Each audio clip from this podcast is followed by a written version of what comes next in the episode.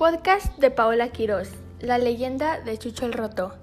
Cuenta la leyenda que Jesús Arriaga, alias Chucho el Roto, nació en Santa Ana, Chihuantempan, Tlaxcala, en el año de 1858, de oficio ebanista.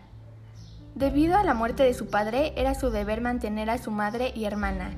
De esta manera, un buen día llegó a su taller un caballero distinguido, solicitando un ebanista para que examinara una sillería fina italiana. Así fue que conoció a Matilda, sobrina del caballero, de quien se enamoró y fue correspondido, pero su extracto humilde ponía una barrera entre los dos debido a la diferencia de clases. Sin embargo, eso no impidió del todo que Matilda se embarazara de Jesús y tuvieran una hija. Motivo que hizo que don Diego de Frisac mandara a Matilda a Europa por dos años, después de regresar con una niña llamada Dolores, de quien decían era adoptada. Ante tal situación, Jesús decidió robarse a su hija y fue encarcelado. Al ser atrapado, fue recluido en la cárcel de Belém, en la capital del país, para posteriormente ser trasladado a San Juan de Ulúa, en Veracruz, cárcel conocida por sus tormentos a los reclusos. En 1885, Jesús escapó de San Juan de Ulúa con la decisión de estafar y robar sobre todo a los ricos para ayudar a la gente pobre, con quienes repartía sus botines, para ello vestía de manera elegante. En esos días a los ricos se les apodaba rotos.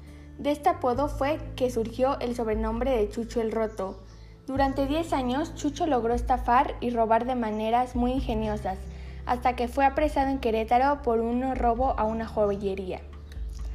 Una vez trasladado a San Juan de Ulúa, Chucho intentó escaparse de nuevo, pero logró su objetivo a medias, ya que fue perseguido en lanchas y apresado de nuevo, siendo lesionado de una pierna.